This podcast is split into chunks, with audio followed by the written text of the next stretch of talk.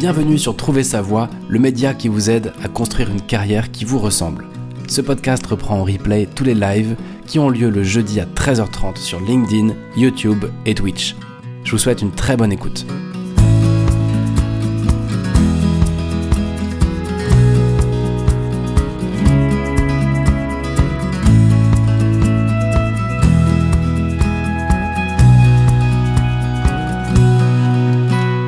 Bienvenue à toutes, bienvenue à tous. Euh, j'espère que tout fonctionne. Bienvenue dans ce live de Trouver sa voix. Je ne sais plus quel numéro, euh, de quel numéro il s'agit. Je crois que c'est le 33e.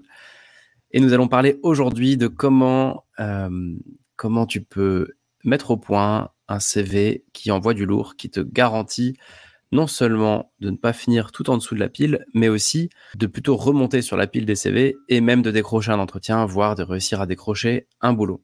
Donc bienvenue à ceux qui nous rejoindront, je vois qu'on a déjà quelques-uns. Et encore une fois, le chat est ouvert, alors il sert très rarement, mais n'hésite pas, si tu, si tu écoutes en direct, à poser tes questions, à apporter un commentaire sur ce que je dis ou à partager des liens qui peuvent être utiles. N'hésite pas, c'est toujours avec plaisir. Euh, je me rends compte que mes intros sont un peu longues, donc je vais essayer de faire un petit peu plus court. Euh, Qu'est-ce qui fait que j'ai eu envie de, de faire un épisode sur le CV Honnêtement, salut Lucie. Merci pour ton petit message. Euh, la raison pour laquelle j'ai eu envie de faire un épisode sur le CV, enfin à la base je me suis dit non, c'est un peu chaud, il y a déjà énormément de choses qui ont été faites. Euh, tu vas sur ChatGPT, tu tapes comment faire un CV parfait et tu as toutes les réponses qui arrivent. Tu vas sur Google, tu tapes comment faire un CV parfait et tu as plein de blogs qui ont euh, poncé cette question, qui ont traité cette question en long, en large et en travers. Et donc je me suis dit non, je vais quand même pas faire un épisode sur le CV, ce serait, ce serait vraiment euh, trop mainstream. Et en fait, en fait, je me rends quand même compte que dans mes accompagnements, eh ben, assez souvent, on me demande de relire le CV, on me demande un avis sur le CV. Et il arrive, alors pas forcément dans les accompagnements, mais de manière générale, que bah, qu'on soit vraiment tellement pas à l'aise avec le sujet que euh, le CV c'est vraiment un truc qui bloque. on se dit non, mon CV il est nul, il est moche, il est pas, au niveau. Et donc, euh, malgré tout ce qui existe, bah, j'observe que c'est quand même encore un sujet pour pas mal d'entre nous. Et donc, j'ai fait cet épisode à la fois pour couvrir le B à bas, mais vraiment très rapidement, qu'est-ce qui fait qu'un CV est recevable. Et surtout, surtout parce que pour moi, il y a un tips, il y a un truc qui peut faire qu'on transforme l'essai à tous les coups. Il y a un, truc que je partagerai plutôt dans une deuxième partie, qui est, à mon sens, euh, une façon de garantir le, le ROI d'un CV, de garantir qu'il va performer et qu'il va être euh, non seulement recevable, mais euh, héroïste entre guillemets quoi. Et donc voilà la raison de cet épisode. Alors le CV, je crois que personne n'aime ça. Au fond, soit on est fier de son CV et on n'en a pas besoin parce que ça veut dire qu'au fond on est dans le dans le bon job euh, ou qu'on n'a pas besoin d'évoluer. Soit on s'en sert et en général quand on a besoin de s'en servir, ben, on n'en est pas très fier parce qu'on a besoin de faire un changement de un pas de côté dans sa carrière ou parce que euh, euh, on va viser un poste plus haut pour lequel on n'a pas toutes les compétences, parce qu'on va se sentir surdimensionné, on va se sentir sous-dimensionné, on va avoir des trous dans la raquette qu'on ne sait pas trop comment combler, etc. Donc je crois qu'au fond, aucun d'entre nous n'est vraiment fier de, ton, de son CV. Euh, j'ai rarement croisé quelqu'un qui m'a dit tiens moi je suis super fier de, de, tout mon tout mon truc. Le CV peut même ressembler à une liste de tout ce qu'on veut plus jamais faire. Et quand c'est comme ça, c'est chaud. Euh, il faut quand même s'en servir parce que c'est c'est quand même le B à bas du recrutement et n'importe quel employeur demandera ton CV. Donc, comme on fait bah, quand on n'est pas complètement à l'aise avec euh, son CV. Moi, j'ai un peu l'image là-dedans de euh, d'un appart au moment où une maison ou un appart quand on va recevoir des amis à dîner et que le truc est en, en bazar et qu'on se dit ok allez j'ai une demi-heure j'ai une demi-heure pour faire un endroit accueillant chaleureux qui donne envie et, euh, et donc, euh, en gros, euh, je sais pas si tu entends cet épisode, si cet, cet exemple-là va te parler, mais le CV me fait toujours penser à, euh, à ce moment où tu vas mettre dans un placard plein de trucs qui traînent dont t'es pas très fier, où tu vas au contraire ressortir les deux trois magazines un peu déco, un peu design que tu poses sur la table basse pour pour faire un peu genre que ton intérieur est cool. J'ai cette image-là que le CV, il y a une partie un peu cache-misère dedans, avec laquelle on n'est pas très fier, mais mais qui est souvent euh, une façon assez naturelle de se dire, bah voilà, je vais essayer de me mettre un peu en avant sans mentir pour autant. Donc, cet épisode va être assez court, euh, en deux parties, comme je le disais. La première partie, plutôt pour, euh, pour les personnes qui se sentent vraiment pas à l'aise avec le CV, toujours pas du tout à l'aise. Et la deuxième, pour ceux qui veulent vraiment juste ce petit conseil pour transformer l'essai. Donc, si tu écoutes cet épisode en direct ou même euh, en, enfin, en direct, ça va être compliqué, mais si tu l'écoutes en replay et que tu sens que tu es déjà bien affûté sur ton CV, bah, passe directement à la deuxième partie parce que ce sera plus efficace et tu perdras pas ton temps à écouter des choses qui sont plutôt du BABA. Alors, sur le BABA, en gros, l'idée, c'est que avant de se servir de son CV comme d'un outil de séduction professionnelle, euh, bah, un peu, un peu comme en matière de séduction, si tu as un bout de salade entre les dents, ça pas, ça sert à rien de faire tout le reste, quoi. Et donc, ce bout de salade coincé entre les dents, c'est quoi? Bah, C'est tous les petits trucs éliminatoires sur un CV. Tout ce qui fait que ton CV, n'est juste pas recevable, en fait, à la base, et que juste pour des questions de fond ou de forme assez basiques, bah, en fait, euh, il va finir à la poubelle très, très rapidement, ou alors il va rester tout en bas de la pile. Donc, sur la forme, il y a euh, encore des gens qui font leur CV sur Word. Il y a encore des gens qui font leur CV sur PowerPoint. Euh, moi, le premier que j'ai fait, je crois que c'était sur Excel, et je suis sûr qu'il y a encore des gens qui font leur CV sur Excel. Là-dessus, ça a bien changé. Et euh, il n'y a pas besoin d'avoir un pote graphiste ou une pote graphiste pour faire un joli CV qui soit agréable, léger, etc. Il y a des boîtes qui sont lancées, je pense par exemple à Mon CV Parfait et d'autres boîtes comme ça. À chaque fois que j'ai essayé, j'ai trouvé que c'était plutôt des arnaques. Donc euh, désolé pour, euh, pour ces boîtes-là, mais moi je le recommande clairement pas parce que c'est toujours des systèmes d'abonnement euh, que je trouve indécents et qui sont qui, qui, sont au fond si tu veux remodifier ton CV un peu après tu vas peut-être devoir repayer etc donc ça pour moi c'est pas du tout justifié de passer par une boîte payante pour faire un joli CV et il existe une solution à nos soucis de mise en forme qui s'appelle Canva. Et euh, cette solution-là, elle est gratuite. Elle est extrêmement facile à prendre en main. Elle est géniale. Et donc, là-dessus, sur la forme, bah écoute, si tu fais ton CV sur Word, sur PowerPoint, sur Excel, si tu le fais, je sais pas, si t'es pas à l'aise avec la forme de ton CV, eh ben, c'est pas la peine d'aller embêter euh, un ami graphiste. Tu peux aller sur Canva et je vais te présenter à quoi ça ressemble. En gros, Canva, c'est un site de design gratuit, encore une fois, avec des versions payantes, mais, mais dont déjà les versions gratuites sont énormes. Et dedans, tu tapes dans la barre de recherche tout en haut, tu tapes juste CV une fois que tu es inscrit ou inscrite. Et puis là, tu choisis un modèle qui te plaît. Et puis tout simplement, ben, qu'est-ce que tu vas faire? Tu vas venir modifier, t'approprier ce CV en modifiant et en mettant tes, infos perso, ta photo, tes, tes infos. Et c'est très très facile à prendre en main. Et en plus, non seulement ce site est gratuit et il a des designs qui sont jolis, mais en plus, il a déjà un peu intégré les notions de base de forme d'un CV, c'est-à-dire quelle rubrique on doit retrouver. Et ça te permet d'être sûr de ne pas faire de boulettes en termes de rubrique, de, euh, voilà, de ce qui est demandé dans un CV. Donc, en gros, sur la partie forme, pour moi, il n'y a pas besoin de trop réfléchir. Euh, ça se passe aujourd'hui sur Canva. Il y a peut-être d'autres sites très bien qui le font, mais il faut pas chercher plus loin que le bout de notre nez. Euh, tu fais ton CV là-dessus et quand tu as terminé, hop, bah, tu le télécharges en PDF ou en JPEG ou ce que tu veux, et puis le tour est joué. Et si tu as besoin de revenir dessus, bah, tu n'auras pas besoin de payer parce que ce site, encore une fois, il est gratuit. Voilà, j'arrête le partage. Mais donc, ce site-là qui s'appelle Canva est pour moi le meilleur moyen gratuitement de faire un joli CV. Euh, je, je vais le mettre en commentaire. Hop. Ça, si tu as besoin de retrouver le nom du truc, tu as juste à, regarder les commentaires. Donc, j'en étais où? Euh, Sur la forme, ouais, l'idée c'est de faire un joli CV euh, en, prenant un site gratuit.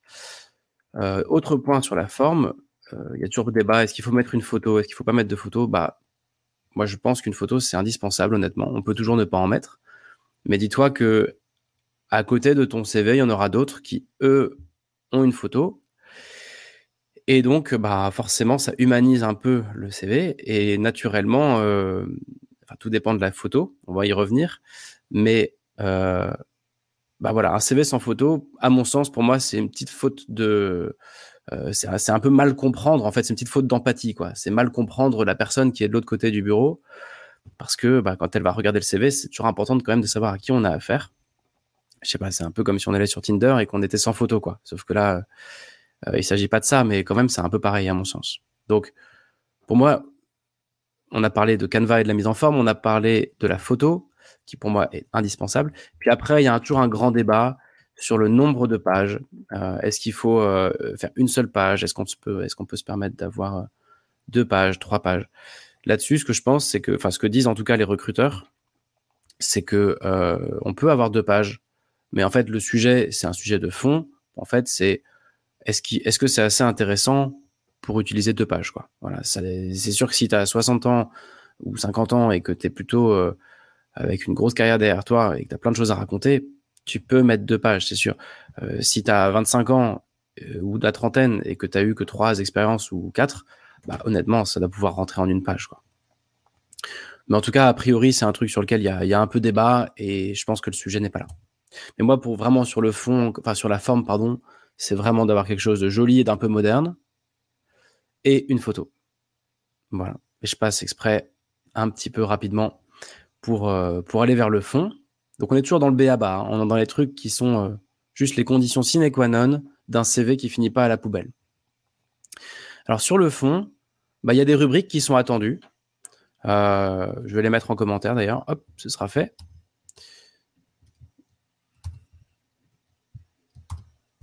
Voilà. Alors, les rubriques qui sont attendues, euh, à mon sens, hein, et, sur lesquelles il faut qu'il n'en manque aucune, c'est bon, bah, le poste auquel tu postules. Un CV tout en haut, normalement, il y a un intitulé de poste. C'est je postule pour faire ça. C'est pas, euh, euh, c'est pas normal au fond pour un recruteur d'avoir un, un CV un peu couteau suisse où on se dit bah en fait donnez-moi le boulot que vous voulez, tout ce que je veux c'est un boulot quoi. Ça n'a jamais convaincu personne. Et il y a des gens qui postulent en envoyant leur CV à, 50 boîtes différentes. En général, ça marche pas. Et en général, quand on fait ça, on on peut pas mettre d'intitulé de poste parce qu'au fond, on n'est pas très au clair sur ce qu'on cherche. Donc, là-dessus, il y a l'intitulé du poste auquel on postule ou la, typologie de poste. Ensuite, il y a souvent une petite phrase pour résumer tout le CV. Il faut se dire que la personne, en gros, elle va regarder la photo et la petite phrase. Et, ensuite, elle va savoir si elle lit la, la suite. quoi. Les infos perso, âge, euh, lieu de vie, euh, adresse mail, téléphone, permis et les dates de disponibilité. Il va y avoir euh, ensuite évidemment une rubrique avec les expériences pro, donc les plus marquantes, hein, toutes ne sont pas utiles. Il va y avoir en dessous ou quelque part les études, si le cas échéant. voilà, ça peut être pour certains plus ou moins gros. Il va y avoir ensuite ce qu'on appelle les hobbies. Là, en fait, c'est plutôt les engagements, ce qui est attendu. C'est qu'est-ce que, comment tu te bouges en dehors de ton travail. en fait, ce que j'en pense, ça, ne regarde que moi, c'est que un recruteur, il s'en fout pas mal de savoir si on aime le golf ou si on aime les jeux vidéo ou si on aime la rando ou la musique ou la danse. La vraie question derrière cette partie un peu perso, c'est qu'est-ce que tu fais en dehors du boulot? Euh, mais qu'est-ce que tu fais? Qu'est-ce que tu construis? À quoi tu contribues? Comment tu comment tu t'engages? En dehors de ton boulot et non pas euh, juste qu'est-ce qui t'intéresse quoi. Donc euh, donc euh, cette rubrique là est indispensable mais si possible c'est mieux de la tourner vers des, des, réalisations en fait extra professionnelles plutôt que juste des centres d'intérêt. et enfin, quelque part, c'est souvent sur le côté, bah, les compétences, hard skills, soft skills, voilà. Ça, c'est juste histoire de vérifier si, euh, bah, si on est fait euh, pour le poste et si on est capable de répondre au poste. Donc, on a parlé euh, de ces rubriques-là, on a parlé de la forme.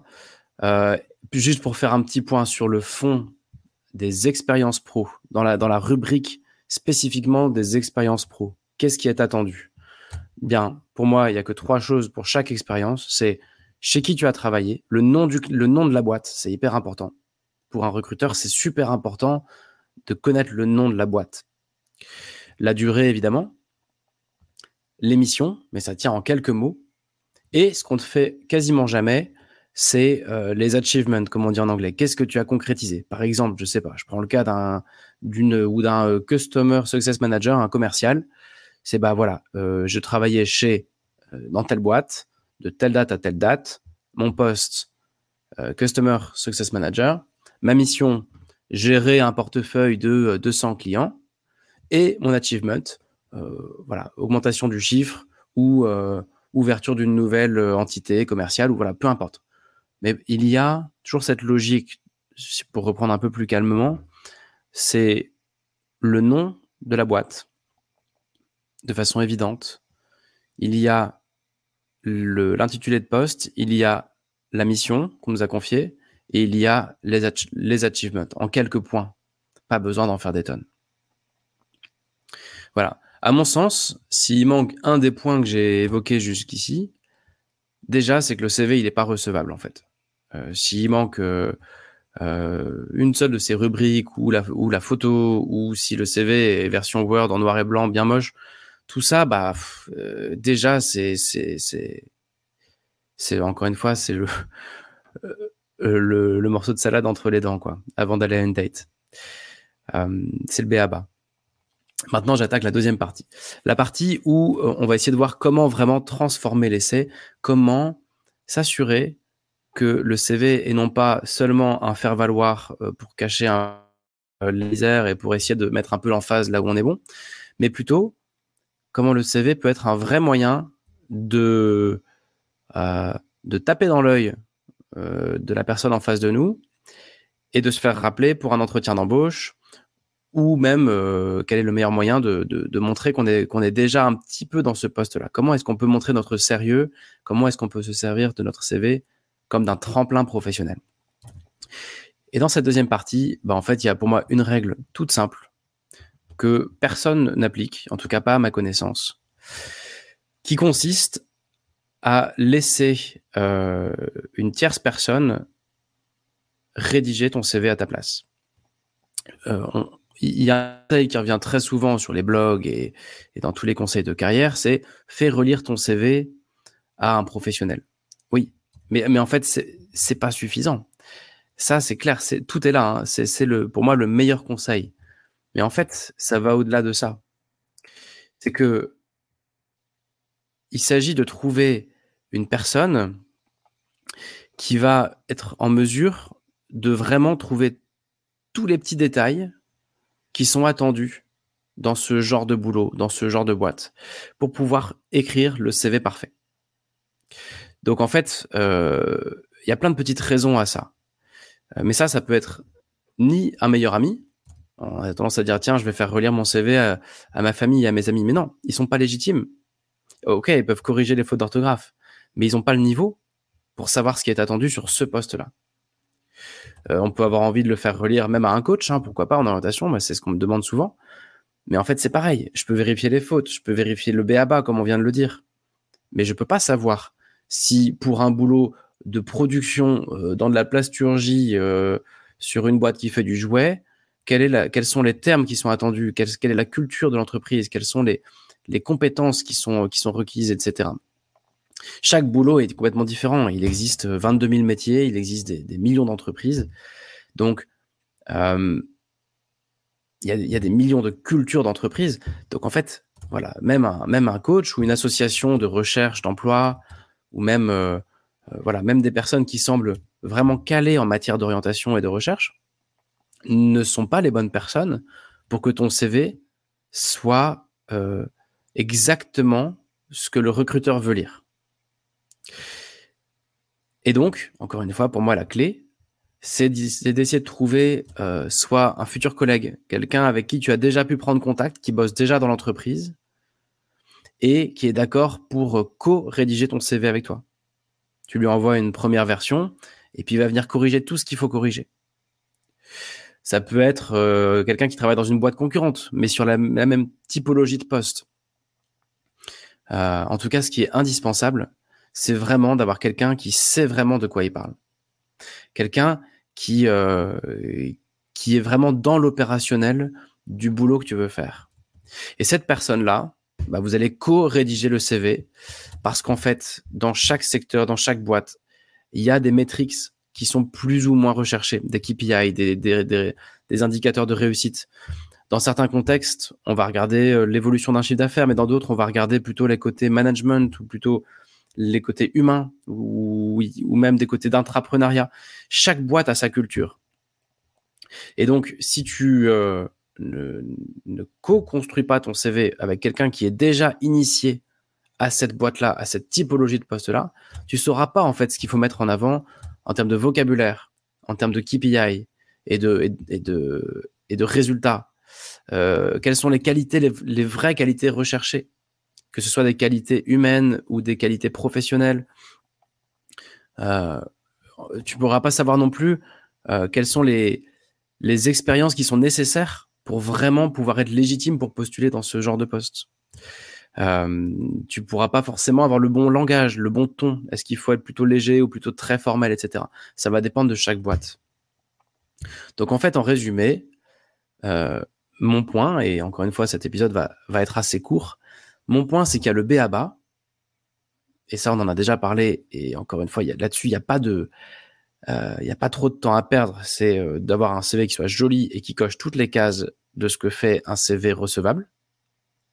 Et après, il y a vraiment cette question de qui tu peux trouver qui est déjà en place dans un poste équivalent ou dans la boîte et comment tu peux lui confier cette mission de dire voilà, je, te laisse euh, nettoyer mon CV, enlever les choses qui sont choquantes, m'aider à reformuler des choses autrement, euh, histoire que ton CV, quand le recruteur ou la recruteuse va, le lire, il se dit mais attends c'est incroyable, on dirait qu'il bosse déjà ici. Il a déjà tout compris, euh, la personne qui m'a envoyé ce CV. on dirait qu'elle fait déjà partie des murs en fait, parce que elle a déjà le bon langage, les compétences qu'elle met en avant sont celles qu'on cherche, les expériences qu'elle met en avant sont celles qu'on demande. Euh, voilà. Et, pour ça, euh, au fond, c'est pas tellement une question de qu'est-ce que tu as fait comme expérience, c'est plutôt une question de comment tu en parles. Euh, voilà, je, vais reprendre juste pour, conclure mon exemple personnel. Moi, quand j'ai postulé pour des boulots de coach il y, a, y a un an ou deux, j'avais un CV qui était plutôt orienté business avec euh, des résultats commerciaux ou financiers.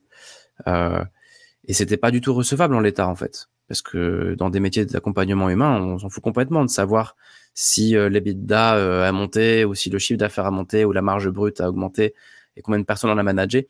Ça ne sert à rien et voire même ça fait peur. Et donc en fait, il a fallu vraiment que quelqu'un me dise non mais attends tout ça, ok, on va pas l'enlever parce que c'est ton histoire, mais on va le tourner complètement autrement. Donc c'est déjà vrai quand on postule dans un boulot qui est un peu dans sa branche, mais quand on fait une reconversion ou quand on fait un, pas de côté professionnel, c'est encore plus vrai.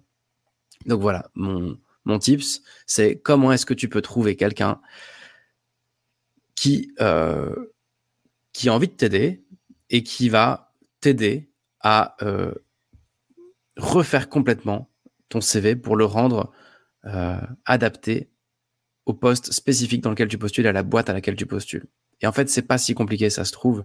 Ça peut être un petit message LinkedIn. Et ce sera mon call to action aussi d'ailleurs. C'est que si tu es en train de postuler et que tu vas envoyer ton CV à une boîte, qu'est-ce qui t'empêche de contacter quelqu'un sur LinkedIn, par exemple, quelqu'un qui travaille déjà là-bas, qui est pas exactement dans le même service ou qui est pas exactement euh, lié au poste que tu vas rejoindre. Et encore que pourquoi pas, et juste de lui dire voilà, euh, bonjour, je vais postuler euh, dans ce genre de boulot, dans ce genre de, enfin, dans telle boîte et dans tel boulot.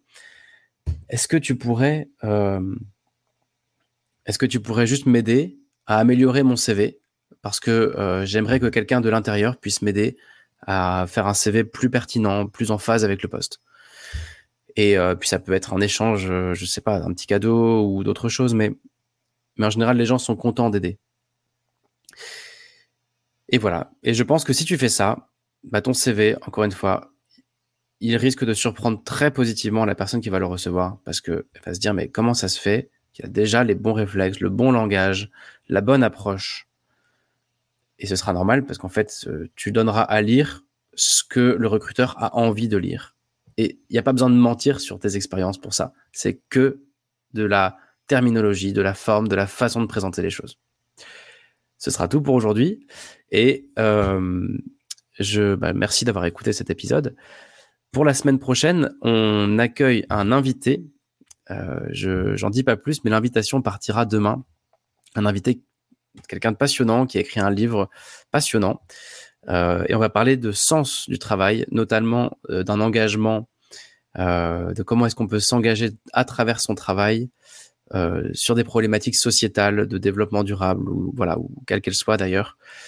C'est le sujet du prochain épisode. Et donc, euh, voilà, demain sortira l'invitation avec le nom de la guest star. Et euh, je te donne donc rendez-vous la semaine prochaine pour cet épisode qui va être, à mon avis, super intéressant. Passe une très belle semaine. Bye bye.